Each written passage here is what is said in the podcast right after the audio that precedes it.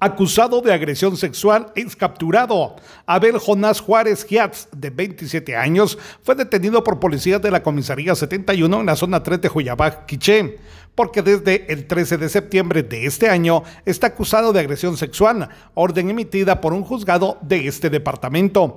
Al momento de la aprehensión, se estableció que el pasado domingo este sujeto fue captado por la cámara de videovigilancia instalada en una tienda del sector cuando golpeó con un hierro a una empleada, presuntamente con intenciones de asaltarla. Desde Emisoras Unidas Quichén, el 90.3 reportó Carlos Recinos, primera en noticias, primera en deportes.